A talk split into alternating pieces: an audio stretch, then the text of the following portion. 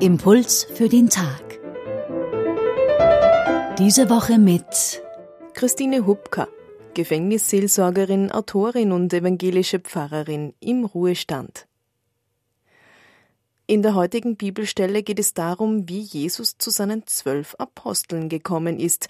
Eines Tages geht er auf einen Berg, um zu beten, verbringt die ganze Nacht im Gebet und wählt am nächsten Tag unter seinen Jüngern jene zwölf aus, die er künftig Apostel nennen wird. Warum gerade diese? Christine Hubka. Es gab eine große Anzahl von Menschen, die Jesus nachfolgten. Manche gingen eine Zeit lang mit ihm von Ort zu Ort durchs Land, andere blieben zwar zu Hause, verpflegten ihn und seine Leute aber, wenn sie hungrig und müde vorbeigekommen sind. Warum er ausgerechnet diese zwölf aus den vielen für seinen engen Freundeskreis ausgewählt hat, weiß niemand. Was wir aber wissen ist, dass diese zwölf nicht besser als alle anderen waren.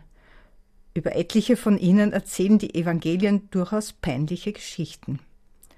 Simon der Zelot, war wohl ein Sympathisant, wenn nicht sogar Mitglied der Partisanen, die gegen die römische Besatzung kämpften.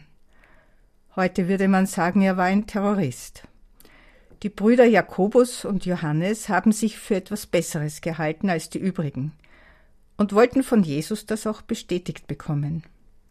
Das wieder hat die anderen verärgert und Streit in die Gruppe gebracht. Dass Petrus ihn verleugnet hat und Thomas skeptisch auf die Botschaft von der Auferstehung reagiert hat, lernen die Kinder schon in der Volksschule. Von Judas Iskariot ganz zu schweigen.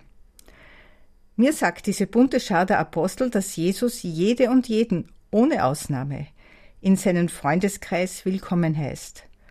Und jeder und jede, ohne Ausnahme, kann in seinem Namen das Reich Gottes verkünden.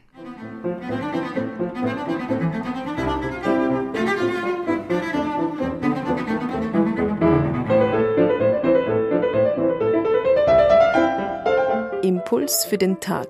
Diese Woche mit Christine Hubka, evangelische Pfarrerin im Ruhestand, Gefängnisseelsorgerin und Autorin. Wenn Sie die Bibelstelle von heute nachlesen wollen, sie steht im Lukasevangelium Kapitel 6, die Verse 12 bis 19. Einen Link dazu finden Sie auf unserer Homepage radioklassik.at. Dort können Sie den Impuls für den Tag auch nachhören.